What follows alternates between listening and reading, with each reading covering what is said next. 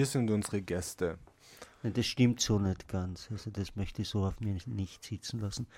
Because. Because? Weil alle sämtlichen Anfragen irgendwo im Ausland äh, sind und die Leute einfach, einfach nicht in Graz sind zu dieser Jahreszeit Ende August äh, zwischen Berlin, Kroatien und der Ukraine. Äh, ich, ich werde jetzt nicht sagen, wer wo gerade ist. Wir sind auf jeden Fall zu Hause geblieben. Ja, Lukas, warum, warum, warum fliegst du nicht auf die Seychellen?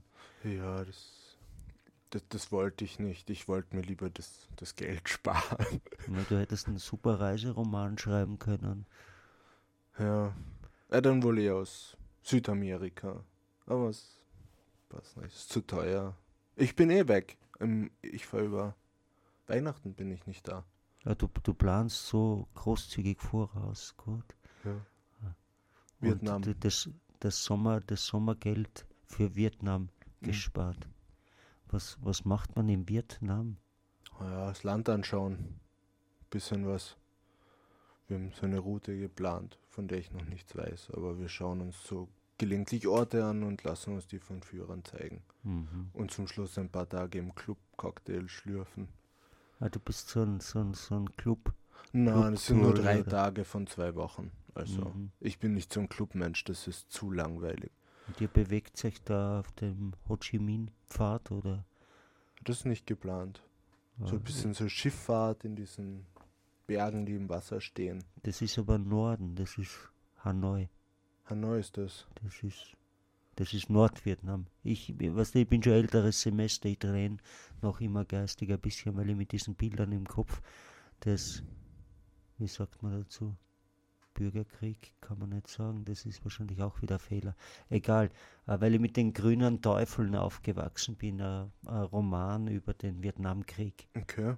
Von wem ist der? Ja, wenn ich das noch wüsste, ich war glaube ich zwölf oder dreizehn, wie ich das gelesen habe, ein unheimliches Buch hm.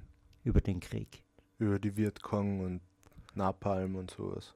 Über die, über, das ist von einem amerikanischen äh, äh, Lieutenant geschrieben. Ja, ich glaube Cooper war sein Name, aber ich kann mich nicht mehr erinnern. Und ich glaube, es war nicht derselbe, der Lederstrumpf geschrieben hat, aber ich glaube, er hieß auch Cooper. Okay, das, ist, äh, das ist wie bei uns Meier oder, ja, oder Bernhard oder Jelinek oder ja, heißt da jeder zweite Fleischer in Wien heißt glaube ich. Echt? Nowotny oder Jelinek. Das Stimmt, das hat, hat eine Tradition, Ungarn. oder? Also du bist, du bist in Vietnam unterwegs. Ja. Und, und, schreibst du drüber, oder? Ja, ich werde auf jeden Fall dort was schreiben. Wenn man schon dort ist, muss man es aufzeichnen. Das heißt, du bist ein Aufzeichner. Ja, wenn ich auf ein, Urlaub bin. Ein, ein, literarischer Geigerzähler, Lukas Christian. Ja, ich sehe und schreibe drüber und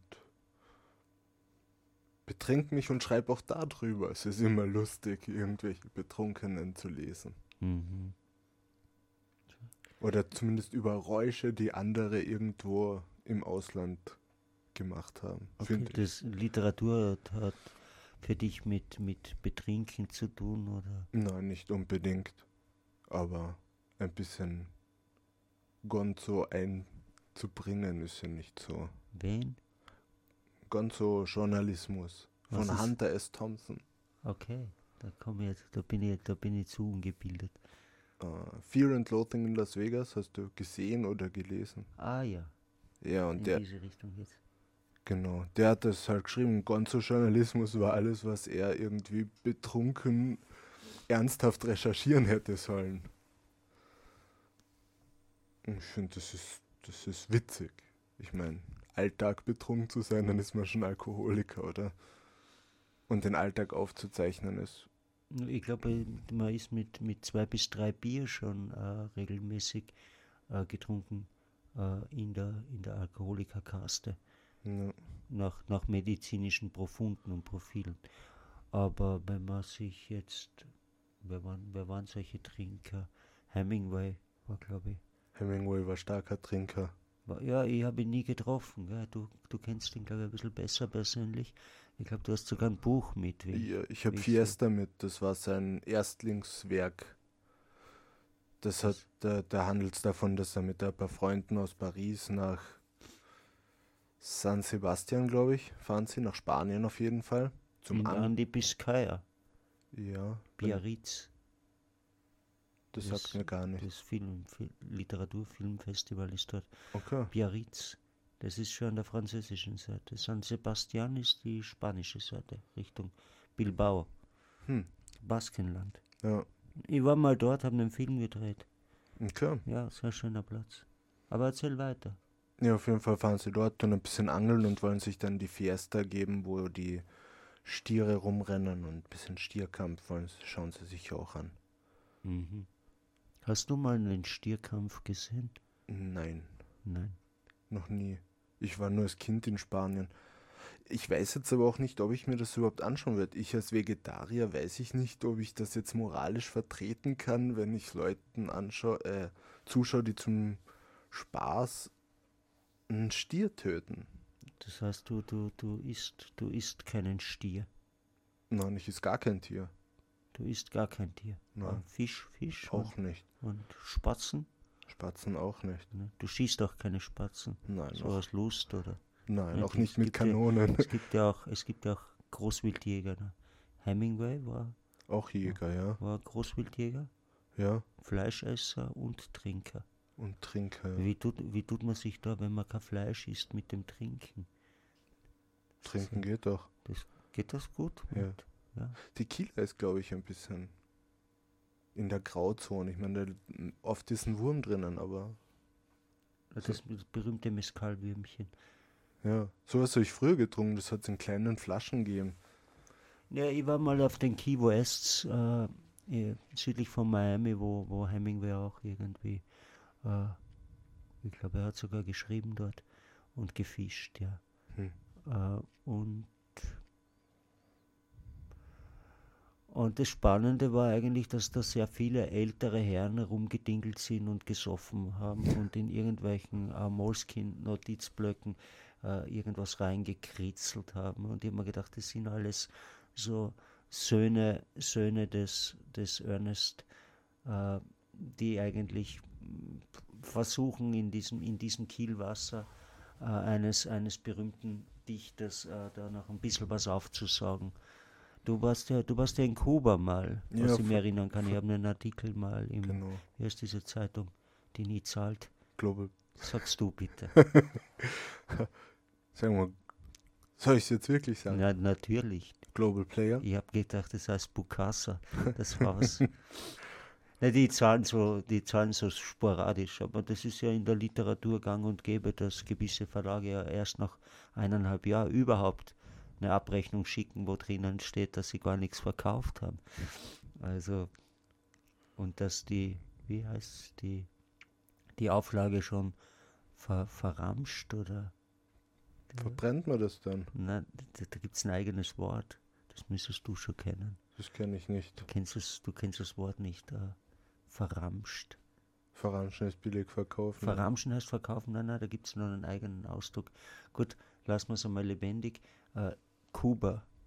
Lukas Christian schreibt über Kuba.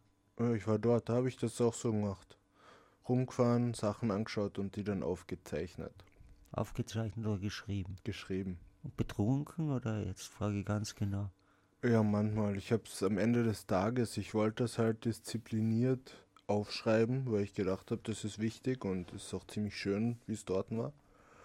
Und ich meine, ich wollte trotzdem die ganzen Mojitos nicht weglassen, nur um dann nüchtern schreiben zu können. Das Wichtige ist doch zu schreiben und nicht, wie man jetzt davor sitzt. Fehler kann man immer noch ausbessern. Ja, wann schreibst du, wenn du schreibst? Ähm, am Abend geht es am besten irgendwie. Da ist das Gehirn nicht so aktiv, da kann ich mich dann hinsetzen. Da muss ich nicht irgendwas tun oder denke, dass ich irgendwas tun muss. Das heißt, du, du, du bist schon in so einem dämmerigen, schläfrigen Zustand, wenn du schreibst. Ah, oder? dann bin ich zu müde, bevor ich müde werde. Okay, das kann man so einplanen. So, ich schreibe jetzt eine Stunde oder zwei oder drei. Ja, schon. Ja, das geht gut. Ja. Na, ich schreibe ja gerne Morgenseiten. Ich schreibe gerne am Morgen. ja. Also, Stehst du dann extra früh auf? ja, ich, ich stehe, wenn ich aufstehe, ne, stehe ich auf und dann schreibe ich meine Morgenseiten, wenn es so ist. Also auf Reisen zumindest. Hm. Also ich verarbeite nicht am Abend den Tag, sondern am Morgen. Den Am- Tag davor. Den Tag davor. Okay, du schlafst Ich mal schlaf drüber. mal drüber, ja. Wenn man das so sagen kann. Jetzt haben wir dann schon wieder so einen äh, Schluck Specht vor uns liegen. Der, der Herr wohnte sogar mal in meiner Nähe.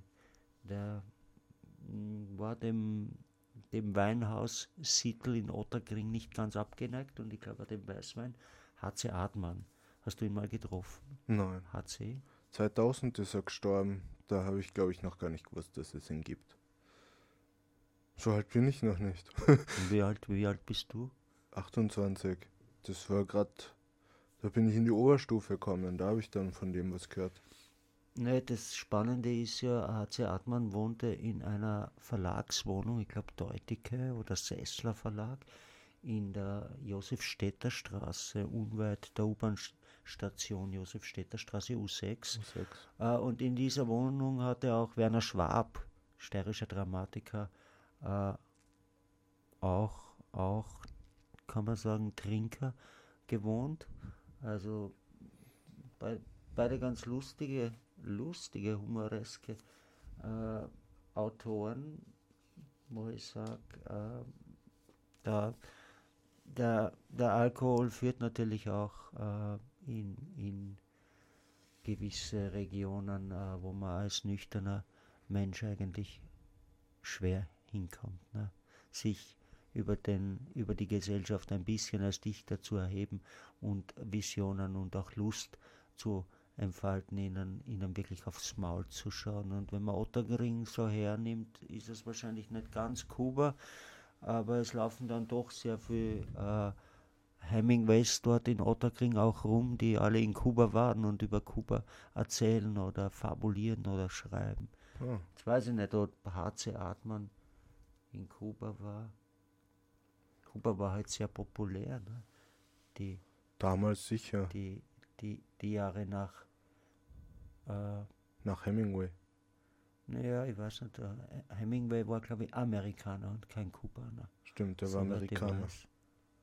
Aber Kuba war doch diese einzige äh, Bastion vor der Nase Amerikas, die, die sie da kom kommunal-kommunistisch ziemlich aufgeführt hat. Ja, Das, das, das gefällt ja den äh, Europäern, sage ich mal. Ob es den Amerikanern so gefallen hat. denen gefällt sicher nicht. Und die, die dann mit den Schiffen nach Miami kommen, wahrscheinlich noch weniger. Wobei jetzt dürfen sie es ja. Jetzt darf man ja ausreisen als Kubaner aus Kuba. ja, wird man, wird man nicht auf der Insel einzementiert, oder?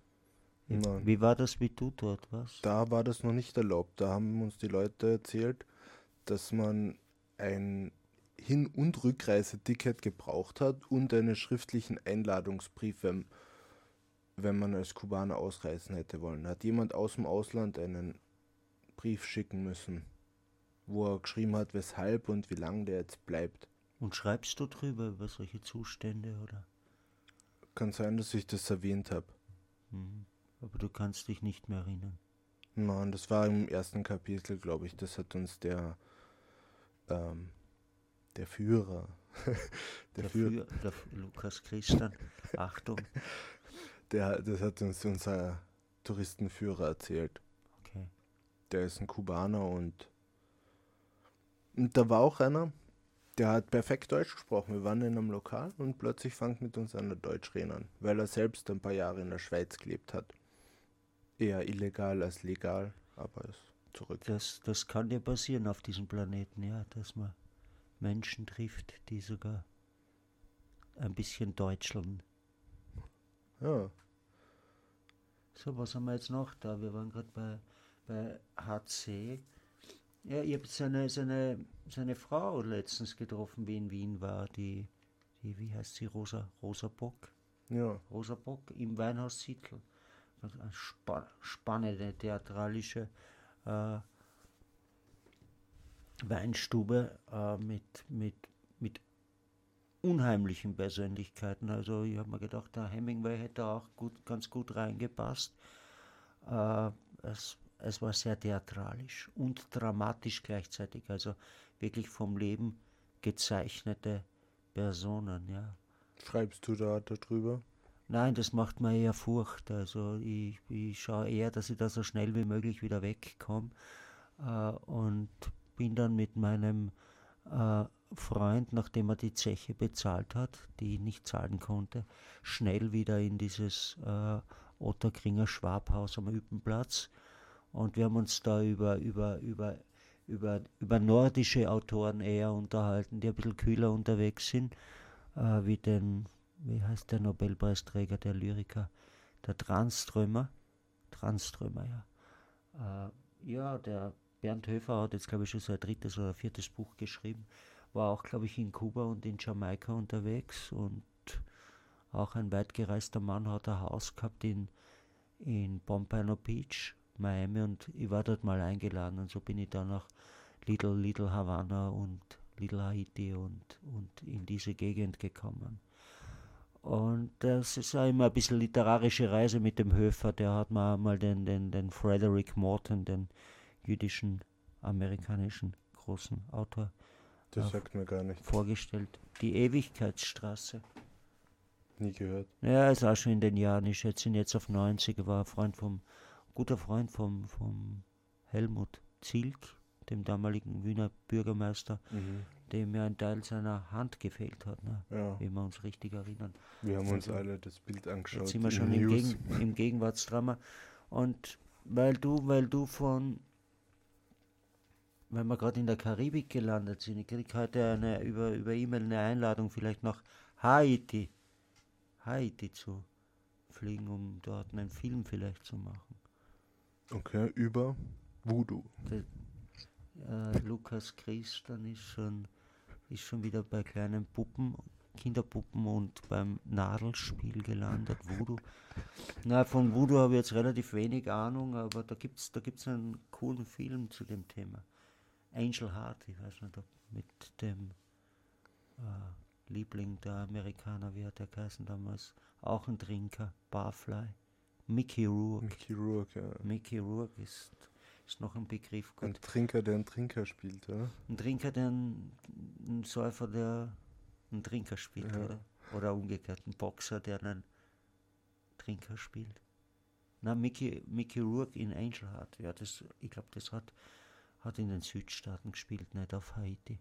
Okay. Da war ein bisschen Voodoo ins Spiel, so Hühnerköpfe und. Die irgendwo aufgehängt waren. Ein bisschen Blut und, und Du, ich war in Afrika, also auf den Spuren Rimbos, mhm. Arthur Rimbo, ja. in Somaliland.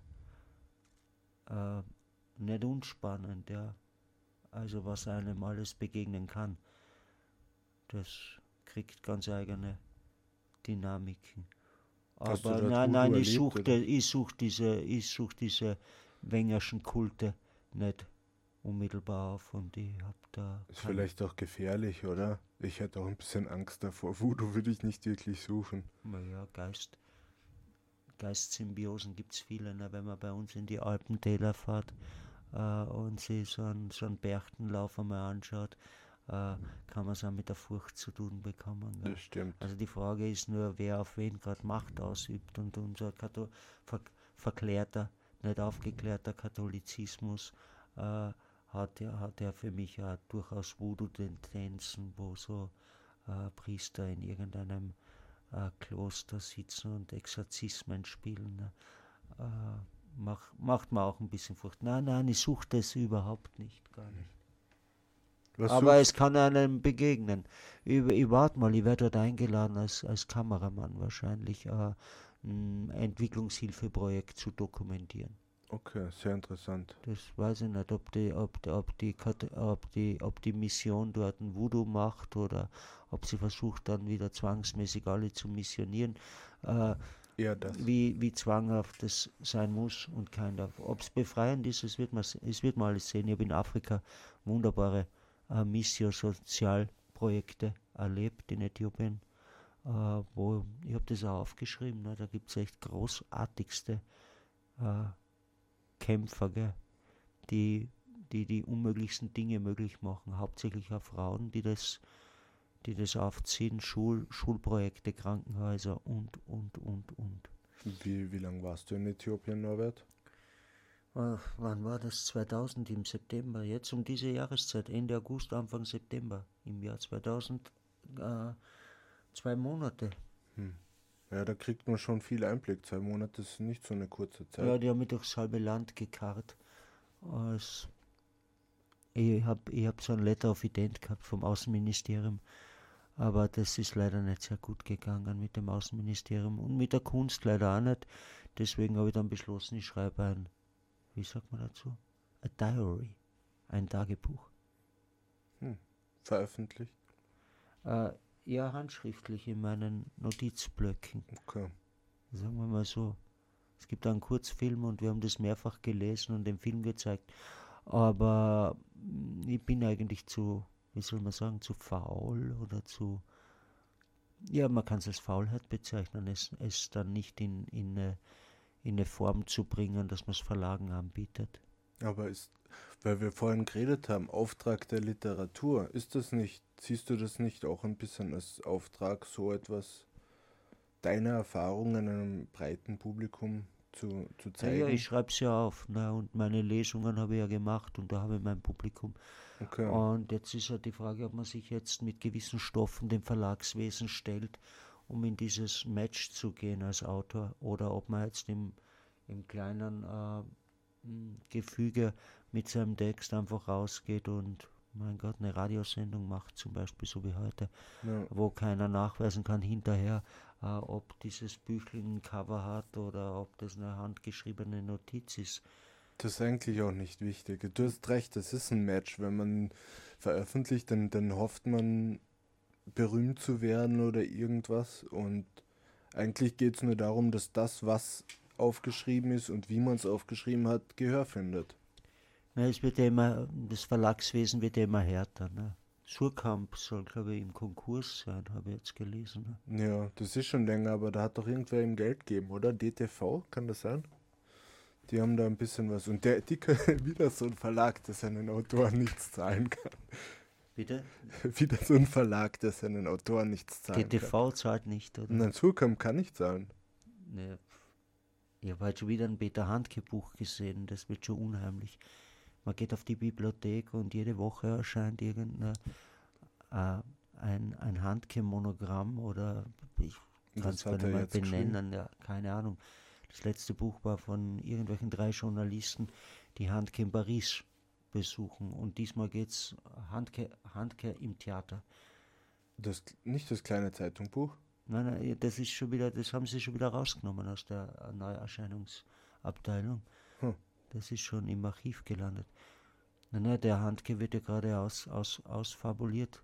Wie, wie Werner Herzog übrigens auch. Ne? Also ab einem gewissen Alter, glaube ich, will jeder über, über, über einen alten Dichter schreiben. Gut, dass Hemingway das nicht mehr erleben muss. Hm. Und Harze Artmann auch nicht. Jetzt schauen wir, ob wir noch ein paar tote Dichter hier haben. Da ist noch ein Toter. Ist noch ein toter Dichter. Ja. Du kannst du mir den vorlesen? Ich sehe, ich habe meine Lesebrille nicht mit. F. Ah, Scott Fitz, Gatsby. genau. F. Scott Fitz, Fitzgerald. Fitzgerald. Francis Scott Scott. Fitzgerald. Interessant. Ja, der hat ja den Hemingway auch gekannt. Die haben sich getroffen. Ja, und haben zusammen getrunken. Mhm. Ich habe letzte, letzte Woche das Glück gehabt, mit einem irischen Singer und Songwriter, den man auch durchaus als Lyriker bezeichnen kann, äh, gemeinsam aufzutreten im Orpheum. Und der, der Vorsong, den er gespielt hat, hat Fitzcarraldo geheißen. Also der hat sich des Themas des Fitzcarraldos, dieses Amazonas-Reisenden, es war glaube ich ursprünglich ein Ire Mhm. und es war kein Kinski. Kinski durfte nur spielen, was Mick Jagger nicht spielen wollte. Äh, Was Mick Jagger hat Mick den Jagger, hätte, Mick Jagger und Mario Adorf äh, sind ganz dubiose. Und wie die den Werner Herzog im Dschungel getroffen haben, haben sie gesagt, na, das halt man nicht aus, weil er hat gerade einen Motorradunfall gehabt in der Badehose und ist da, glaube ich, 200 Meter auf der Schotterbank dahin geschlittert und kam dann blutüberströmt auf das Set und hat gesagt, wir müssen die Vorbesprechung so, leider so führen. Ne? Und Mick Jagger, äh, glaube ich, konnte kein Blut sehen. Ne? Und, und sie mussten dann auf einen hohen Baum noch steigen, 200 Meter hoch auf so einen, einen Dschungel, weiß nicht wie diese Dschungelplatane oder ja, auf alle Fälle ja, wo, ist es dem Mick Jagger dann ein bisschen schwindlig geworden, da oben auch noch. Hm. Und Herzog anscheinend Blut überströmt. Es, es, es war dann doch nicht sein Stoff. Fitzgeraldo, ja. Ja, mit, mit diesen Iren ist ganz lustig, weil die Iren, die Iren sagen, uh, a poet must sound. Sprache, Sprache muss klingen. Äh, das heißt, äh, das, das Klangbild der Sprache ist, ist für, für diese, für diese äh, Poetenmusiker, Troubadoure, wie sie sich im weitesten Sinne nennen. Am Grabstein steht dann Troubadour. Hm. Das ist ein sehr, sehr schöner Begriff, ein alter Liebesbegriff. Ich finde, die Liebe geht ja sowieso den meisten verloren. Irgendwo, Hemingway hat sie am Schluss dann, glaube ich, in den Kopf geschossen. Ja. Auch Was als ein, interessant ein, ist- ein liebloser Akt oder ein Liebesakt. Ich mag es nicht bewerten, weil sobald man zu werten beginnt, kommt man in. Aber was ich heute gelesen habe, ne? wenn äh, von Hemingway sein Bruder, seine Schwester und sein Vater haben sich auch schon umgebracht. Du meinst, das, das hat eine Folgerichtigkeit. Ja. Und sein, sein Sohn im Prinzip auch, weil der hat später Gloria geheißen, nach einer Geschlechtsumwandlung. Ist das nicht eine Art Selbstmord? Naja, wenn man einen Teil seiner Identität äh, aufgibt, äh, kann, ist, es, ist es eine Form von Selbstmord. Ja. Ja. Ich würde es so bezeichnen. Äh, a smaller suicide. Ja. Hast du Musik äh, irgendwas eingepackt oder, oder sind wir heute wieder komplett Nein. amusikalisch? Ich hab was. Wa- was? Ghetto-Lyrik von Was? Snoop Dogg. Ich mag das. Ja, ist das aus, aus Little Havana oder East, East oder West Coast? Ich glaube, er ist East Coast. Ja, gut, wir, sind, wir bleiben im Osten, ja. Ja, spannend, haus mal rein. Ja, es heißt äh, Lordi Dordi, was ein Remix ist von Slick Rick, einem englischen Rapper, der in seiner Kindheit nach New York gezogen ist. Gut, wir nähern uns langsam der East Coast. Und schauen wir mal, ob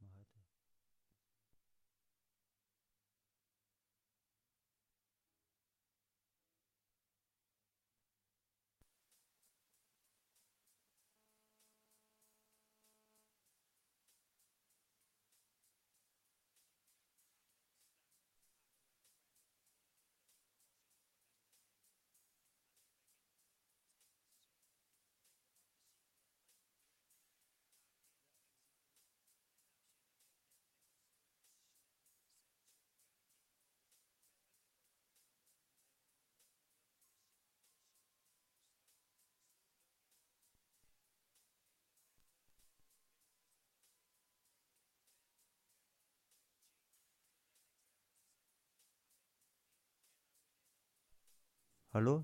Ja, jetzt sind wir wieder on. Sind wir online? Wir sind online. Jetzt Ja. Ob der Rapper. So, der, der, der, der East Coast Gangster äh, hat sich verzogen. Ich meine, das ist ein bisschen ein, ein wirres, fast sexistisches Cover, würde ich es bezeichnen. Aber bitte, was liegt da noch am Tisch an, an Literatur? Michael Kühlmeier. Äh, ich erspare unseren, unseren Zuhörern äh, diese Coverbeschreibung.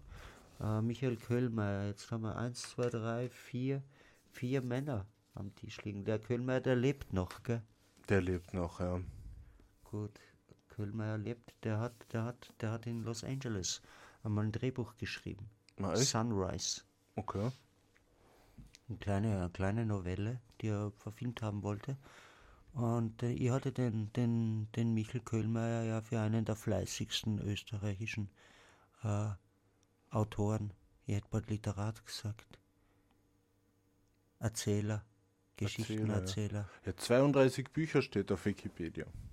Ja, hast du das recherchiert? Ja, 15 Werke So. waren es bei Hemingway. Er hat ja die, die, die, 25, die, die okay. Odyssee, also die, die griechischen klassischen Sagen, äh, neu, neu bearbeitet. Er hat die biblischen Geschichten äh, bearbeitet. Er hat es auf äh, Ö1 erzählt und später als Buch rauskommen. Er hat es zuerst frei erzählt. äh, du sprichst jetzt von den biblischen. Von beiden. So habe ich Mhm. das verstanden auf Wikipedia. Du meinst, er hat es frei aus dem, aus dem Stegreif, So habe ich es verstanden. ohne, Notizen, ohne, ohne handgeschriebene Notizen? Köhlmeier? Bist du dir sicher? Hm, Nein, so gut kenne ich ihn nicht. ich- Naja, man kann, man kann natürlich alles verkaufen, aber zum schlussendlich war es dann doch ein Buch. Also ich gehe davon aus, dass der, der, der, der Buchdrang schon, schon da war. Aber vielleicht passiert das eine aus dem anderen und wird dann erst zum Buch. Äh, vor mir liegt jetzt Michel Köhlmeier, äh, Die Abenteuer des Joel Spazierer. Spannendes Buch.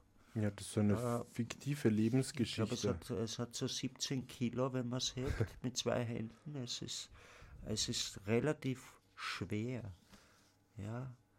Und es geht, es geht um einen schlechten Menschen, hat mir ein Freund erzählt. Ich Ja. muss zugeben, ich kenne das Buch nicht. Ne? Ich sehe jetzt nur. Ja, es fängt damit an, dass er Leuten zeigen will, wie, wie man richtig lügt. Er eigentlich ist er ein schlechter Mensch. Der macht sich ohne Gedanken, dass er jemanden umbringt. Der, der Joel Spazierer. Ja, der zeigt keine Reue. Mhm, du meinst, Spaz Spazierer ist ein schlechter Mensch. Kann man das so.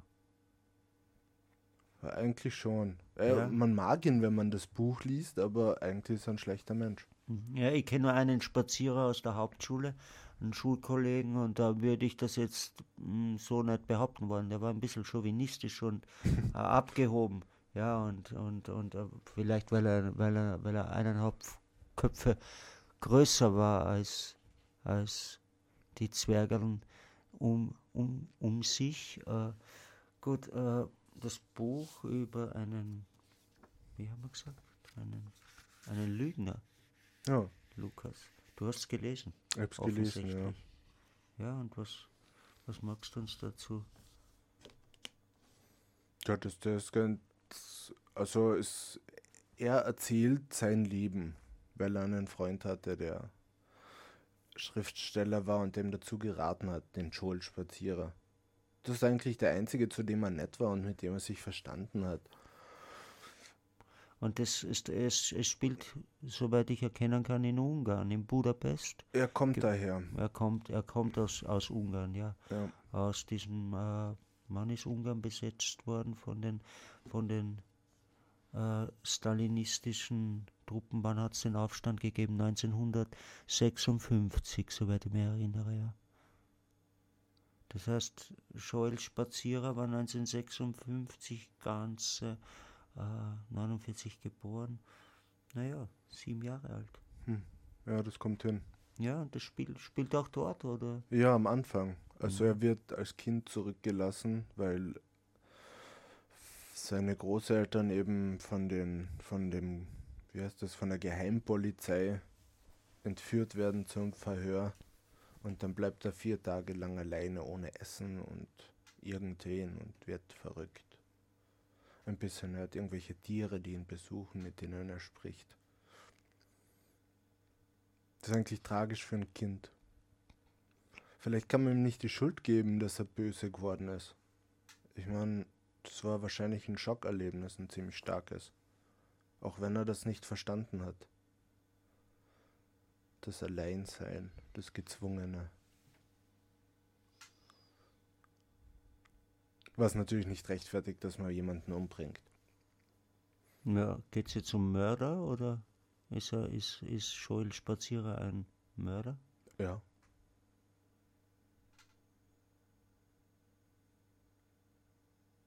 Soll ich jetzt spoilen, das Buch? Nein, nein, das war nur eine Frage. Ich, ich war, Ja, er ist auf jeden Fall. ja, er ist ein Mörder, er ist ein Lügner, er ja, ist ein Mörder. Literaturleichen gibt es ja Milliarden, ne? Ja. fast schon mehr als Menschen, oder? Hm, Ja, ja. Lebende, ne? Wenn man jetzt durch die, sich durch die Literaturgeschichte durchschlängelt. Redest du jetzt von Einzelleichen mit Namen oder Naja, aber, äh, nein, nein, ich rede schon von dem kollektiven Morden, genauso von Kriegen. Ne? Ja. Wenn man Vietnam zum Beispiel hernimmt und äh, da wird man eigentlich fast nicht fertig. Ne? Jeden Aber beim Namen mit, zu nennen. mit, mit so einem Vietnam-Roman äh, wird man auch ein bisschen verrückt. Hm. Und die Lüge äh, kann ja auch eine Notlüge sein, die sich dann zur Lüge manifestiert. Ne? Das zur stimmt, Lebenslüge, ne? weil man mit der Realität, äh, mit dem Grauen der Realität ja nicht fertig wird oder nicht fertig geworden ist. Mhm. Da steht, äh, dass der Charme und seine Freundlichkeit ihm jedes Herz öffnen. Ja. ja, das war so, das hat er beschrieben. Er war immer nett zu Leuten und wie er mit denen redet. Eigentlich, wenn man mit ihm redet und ihm Fragen stellt, er antwortet immer mit Ja, Nein oder Weiß nicht. Und scheinbar war das eine gute Taktik. Ja, ist das jetzt Ost, Ost, sind das Ostblock-Geschichten oder? Nein, nur am Anfang. Bis zu seinem siebten Lebensjahr ist er dann eben dort. Circa und dann kommt er nach Wien. Dann Und- kommt er, dann kommt er nach Österreich. Das heißt, er kommt mit 1956 als Flüchtling. Nein, er kommt ein bisschen früher und keiner hat gewusst, dass sie Flüchtlinge sind. Und dann ist er mit seinen Eltern wieder zurück und dann nochmal als Flüchtling nach Österreich gekommen, wie das Medieninteresse gegeben war. Okay, äh, äh, man spielt also mit diesen, mit diesen, mit Fluchtgeschichten. 89 war es ja dann auch so, ne, dass die Leute so in mehreren Wellen vor, zurück, zurück, vor, über Prag, Budapest aus der DDR hereinkamen. Ja. Hm. Hast du das irgendwie miterlebt? Nein, Nein? gar nicht. Hast du geschlafen oder? Ich war vier Jahre alt. Ach so, so. Jetzt- Jetzt merke ich erst, wie, wie, wie jung mein Gegenüber ist. Wie alt bist du? Nee, Ich bin jetzt äh, geworden äh, 48 Jahre. Oh. Das heißt, ich bin 1965 geboren. ich Also habe bist diese, du noch 20 Jahre älter? ja, ja, ich habe die 56 äh, nicht miterlebt, aber 68 Prag äh, habe ich als Kind schon im Fernsehen gesehen, ne? die russischen Panzerkolonnen und Hm. Aufstände am Wenzelplatz und das sind schon Bilder, nachträgliche Bilder, die, die einen auch ein bisschen prägen. Deswegen haben wir 89 wirklich als Befreiung empfunden und sind diese ganzen Städte abgereist. Fast, Okay. fast manisch. Schnell rüber hinter den eisernen Vorhang. Ja, wir waren auch davor in Prag, wir waren davor in Berlin und haben das schon ein bisschen auch gekostet und in Dresden und haben äh, noch ein bisschen provoziert und soweit man halt provozieren kann. Hm. Wie bist du da, wie seid ihr da Ja, rübergekommen? mit dem klassischen äh, Vierrad-Automobil. Okay. Aber hat man da so einen Spezialpass? Ja, du fährst über den Korridor so? nach Berlin, ja, da kriegst du einen eigenen Stempel und du darfst halt den Highway nicht verlassen ne, und fährst halt direkt die Gerade durch rein nach Berlin, nach Berlin West, Mhm. ja, und dort kannst du halt eine Zeit lang bleiben und dann fährst halt über den Korridor wieder raus. Äh, Dresden war eine Einladung, äh, da musste man sich dann anmelden Mhm. und ja, da geht man halt halt so in so ein Meldeamt bei der Polizei und muss sich halt rechtfertigen, warum man da drei, vier Tage bleibt. Ne? Das war aber schon 89 August. Das war unmittelbar bevor, bevor diese Großdemonstrationen in Leipzig stattgefunden haben. Und wann ist die Mauer gefallen? 89 im, glaube November. Im November. Jetzt darf ich keinen Fehler machen, weil da sitzen sicher 40 Historiker und hören uns zu. Auffallend, dass mal wieder mal keine Frau hier am Tisch. Ich habe aber auch was. Um ein bisschen Diversifikation. Die neue Ausgabe vom Weiß Magazine, die Literaturausgabe 2013. Ja, Nur weibliche Literatur. oh, cool. Ich habe das alle unbekannt, bis auf die Cornelia Travincek. Ähm, wenn ich das jetzt richtig. Ne, wir hatten ja heute den Plan, eigentlich entweder die Verena Rothke einzuladen, die ein wunderbares äh, Buch im Academia Verlag, glaube ich, erschienen, geschrieben hat über die äh, über Elfriede Jelinek und Katrin Rögler, ja. Okay. Es ist eine Diplomarbeit, also, aber ich mag jetzt nicht vorgreifen, weil die, die Verena Rothke wahrscheinlich noch vorbeikommen wird in der Sendung Und du hast das selbst und, erzählt. Und, und uns selbst das Buch vorstellen wird. Äh, Wir haben versucht, die, wie heißt sie, Valerie Fritsch. zu äh, bekommen, die ist auch auf Urlaub, nicht in Vietnam. Und wer war, wer war, wer war noch da? Die, die Katharina Tscherner, äh, die das, das ist, glaube ich, ein Mehrjahresprojekt, dass wir die in die Sendung bekommen. Ja, das letzte Mal waren wir auch schon allein, weil wir sie eingeladen haben und sie dann nicht da war. Außer Missverständnis. Was natürlich. Okay, sowas kann es geben. Aber da ist auch, da ist sogar von der Jelinek auch ein Beitrag drinnen, den ich noch nicht gelesen habe. Ich habe gedacht, da brauche ich mehr geistigen Aufwand, das kann ich nicht so zur Unterhaltung lesen. Eine Nobelpreisträgerin muss man sich mehr konzentrieren. Wo liest du dann? Wen? Naja, wenn du, wenn du. Wenn ich lies? Ja, du sprichst vom geistigen Aufwand. Ja, das hat nichts mit dem Ort zu tun, Ja, da muss ich mich noch mehr konzentrieren. Gut. Hast du, hast du so Lesezeiten, so wie Schreibzeiten oder? Nein, eher immer. Wenn, wenn Zeit ist, dann lese ich. Besser als sich berieseln zu lassen von einem Fernseher, den ich nicht habe aus dem Grund. Du, du, du, du lebst 2013 in Mitteleuropa ohne Fernseher Und ohne Internet. und ohne Internet. Das ist ja, das ist ja, und du, du kannst ein Telefon bedienen. Ich habe ein Telefon. Lukas Christian, äh, stolzer Besitzer eines, was ist das, ein, Ein Samsung ohne ein Kamera. Samsung, ich glaube, das ist dieses 22 Euro Gerät äh, ohne Kamera. Genau, ja, 25 Euro für zwei Modelle plus zwei SIM-Karten. Zwei Modelle, das heißt, das eins hat es seiner Freundin. Nein, eines ist in Reserve. Ich habe das ja nur, weil ich alle anderen Handys verloren habe. Okay, äh, er ist ein klassischer Handy-Loser, das kenne ich auch sehr gut. Handys verlieren, ja.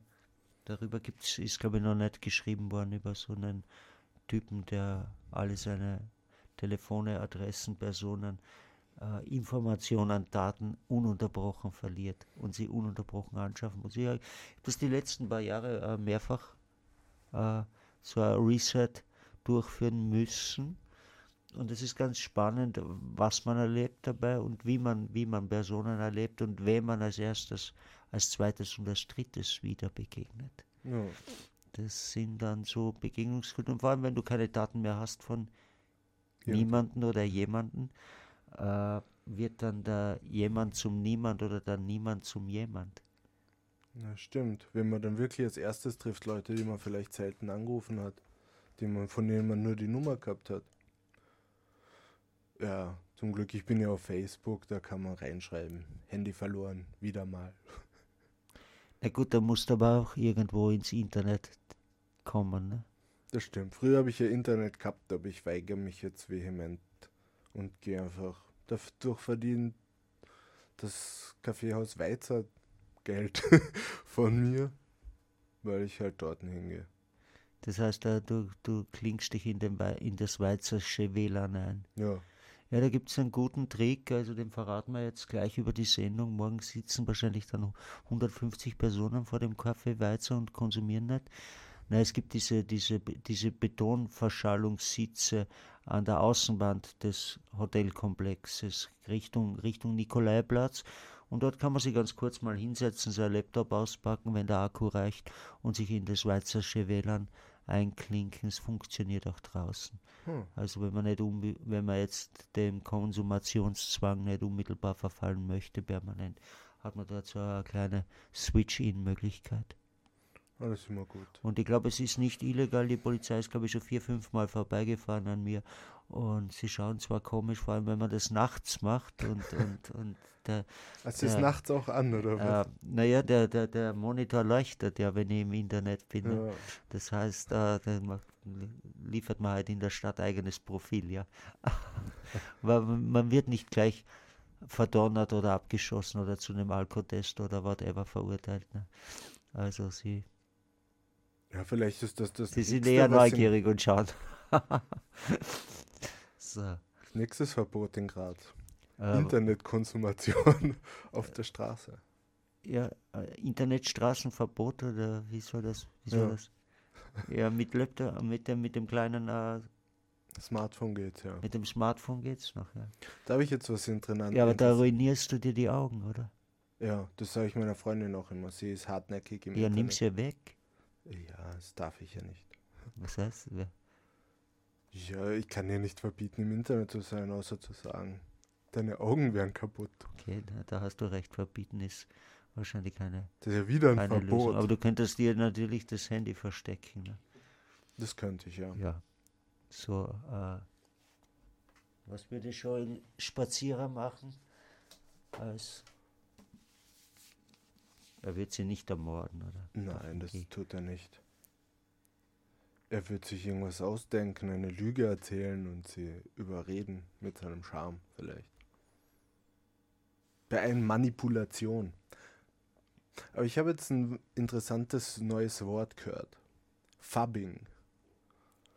Fabbing, Ja.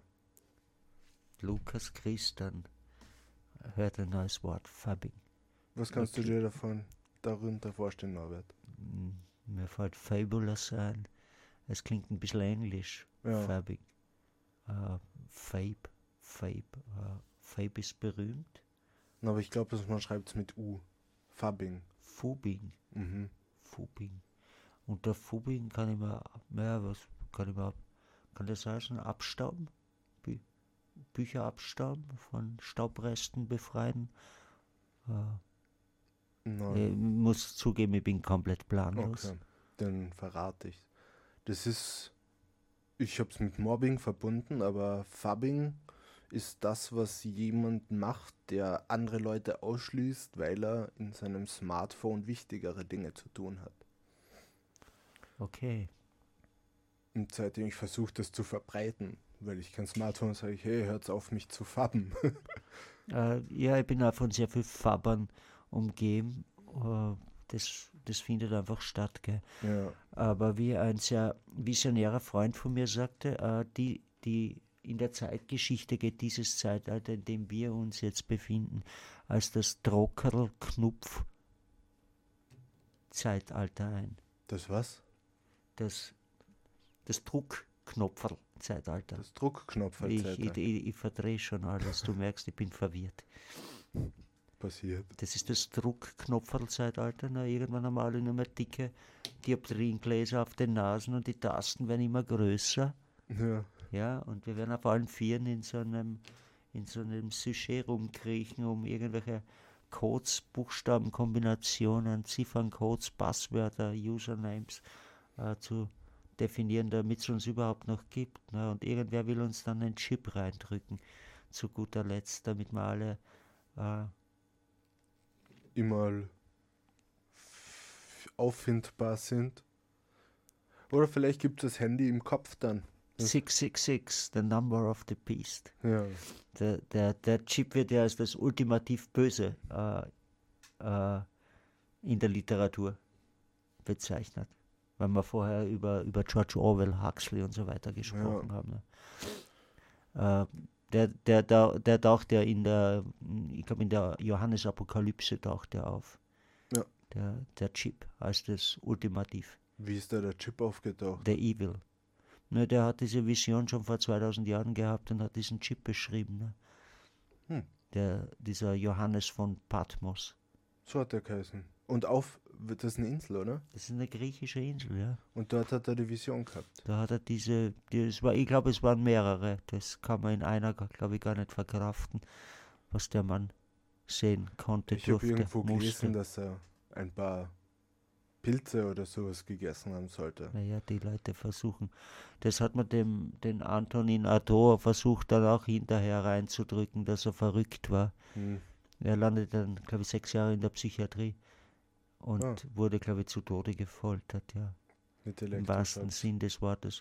Na, der hatte auf den irischen Aran Islands ja auch so eine Vision und hat den äh, Zweiten Weltkrieg in Details vorausgesehen. Hm. Hat er nichts geschrieben, oder? Wie heißt der? Er ist relativ schnell auf einem Psychiatrieschiff gelandet Hm.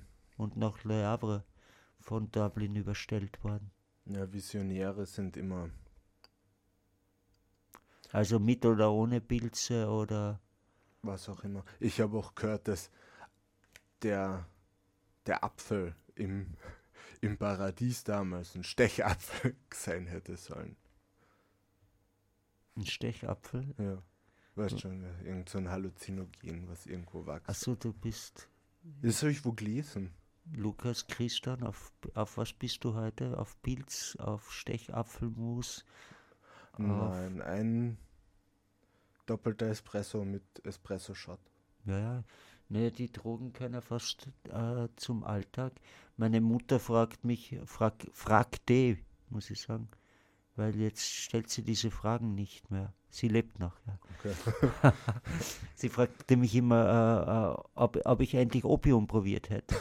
Endlich vor allem. Und sie hat, sie hat irgendwo in einem, in einem Roman gelesen, dass die Künstler das gemacht haben. Ne? Und dass, dass Opiumversuche gang und gäbe waren, ja. Und ich sagte, Mama, hallo. Und für sie war das komplett normal, dass man, dass man das mal ausprobiert. Ne? Als, als Schreiber, Filmemacher, was auch immer. Wie steht's mit dir und Opium, Lukas? Wir sind auf Sendung. Wir sind auf Sendung live. Darf ich Sachen verherrlichen? Naja, William Burroughs äh, war, glaube ich, nicht auf Opium, wie er seine. Der war Äh, härter, ja. Auf seine. Auf, ja, er hat, glaube ich, seine, seine Frau erschossen. ja. Mit einem, nicht, nicht einem Stechapfel auf dem Kopf, sondern mit einem äh, Fruchtapfel. Ne? ja. Ja, er wollte Wilhelm Tell. Äh, Aber da war er betrunken, soweit ich das ja, in Erinnerung habe. schließt sich der Kreis. Äh, sind wir bald wieder bei Hemingway gelandet. Äh, der Dichter und Alkohol, also eine äh, gefährliche Angelegenheit. Ne? Werner Schwab ist gar nur 36 geworden mit über 4 Promille im Blut, wie sie ihn gefunden haben. Hm. Äh, äh, Hemingway äh, hat, sie, hat, sie, hat sie nicht umoperieren lassen, aber er hat sich, Eine Kugel in den Kopf gejagt. ja, ich weiß nicht, das hat, ich glaube, er hat einen Tumor gehabt, aber Im äh, Internet steht, ja. er hat eine bipolare Störung gehabt und sich deswegen umgebracht. Aber ich habe das mit dem Krebs habe ich auch gehört. mhm. Ich habe gehört, dass er, wie heißt er das mit dem der, Zittern? The der Dämon Alkohol ist ja halt nicht mehr so beliebt bei, bei, bei jungen Autoren. Wenn ich mich so umsehe, ist der Alkohol ja eher fast ein bisschen verböhnt. Das ist ja schon so ein bisschen ein Oldschool-Relikt. Kann man das sagen? Vielleicht, aber es trinkt doch eh jeder. Im heißt's? Format im Profil, genau, das war's. Im Profil ist ja gestanden. Österreich hat die zweitmeisten Trinker europaweit nach Frankreich. Okay. Äh, der, der, der heilige Trinker fällt mir ein, ne? äh, ein Literat, Josef Roth. Sagt mir was. Naja, der, der, der, der, der österreichische Trinker überhaupt, ne? Da, was hat er geschrieben? Radetzky Marsch, den Hiob. Mhm. Ist auch, ist auch schon eine Zeit her. Ne? Axel Corti hat ihn verfilmt, ne? den Radetzky Marsch. Äh, der, der, der Trinkerautor schlechthin. Ne? Der hatte diesen, diese äh, die Segelzeit ja äh, ohne Alkohol äh, gar nicht durchgedrückt. Gell? Dieses frühe 20. Jahrhundert. Ne? Ja, Diese, diese, diese, diese äh, Endzeit der Monarchie hat er eigentlich nur als über den, über den Alkohol sich erschreiben können. Ja. Hm. Der ist da gleich um, glaube im Café Weizer hat er noch geschrieben. Ne? okay. Ja. Und getrunken. Äh, ich weiß nicht, ob er im Weizer was zum Trinken bekommen hat. Er war bekannt dafür, dass er, dass er manche Rechnungen offen ließ. Oh. Aber das war jetzt eher mehr ein Jokey. Äh, ja, der Dichter oder die Dichterin. Was nicht, so richtig betrunkene Dichterinnen, sind die dir mal aufgefallen? Nein. Wer, So. Welche Frau trinkt? Äh, welche Dichterin? Die Ro Virginia Woolf, war die betrunken oder war die nur verrückt und hat sich umgebracht? da kannst sie kannst sie von meinem Nokia aus mal anrufen und fragen. Wen? Virginia Woolf. Einfach, vielleicht erwischt er sie irgendwo in einer Bar. Äh, Betrunkene Telefonate mit Virginia Woolf. Ja, wird es ein bisschen langweilig. Ich, ich kann nur kurz erzählen, ich, ich war auch nicht auf Urlaub. Ne? Du hast auch nicht auf Nein, Urlaub. nein, nicht. Hast du noch vor, dieses Jahr auf Urlaub zu fahren? Ich, ich, ich spare mir den Urlaub, weil ich eigentlich auf Geld warte. Ne? Und dieses Geld, dieses Geld kommt nicht. Ja? Und jetzt heute kriege ich einen Brief und da ist wieder in diesem Vertrag, den ich unterfertigt habe, äh, ich weiß nicht, was jetzt schon alles oben sein muss, ne? eine IPAN-Nummer, eine Kontonummer, eine Bankleitzahlnummer, der Name, ne? der akademische Titel, Vor- Nachname. Äh, und was ich vergessen habe, war dieser äh, Big, Big, Big Code. Ja, so schaut es nämlich aus. Da jetzt dieser Big Code nicht oben ist, ich weiß nicht, was Ihnen noch alles einfällt, äh, muss ich halt wieder warten. Ne? Jetzt durfte ich heute den Big Code rausschicken und bin in der Hoffnung, ne? dass, dass dann wieder mal was reinkommt.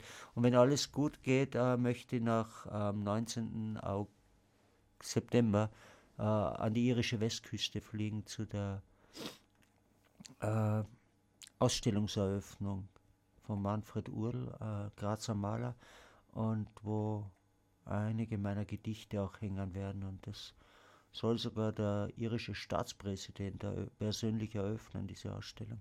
Und da wäre es halt ganz cool, mal dabei zu sein. Ne? Ja. Sonst sitzt man halt auf einer anderen Insel und unsichtbar versteckt sich, Ja. wie Shimasini, Nobelpreisträger der Literatur, irischer Lyriker Okay.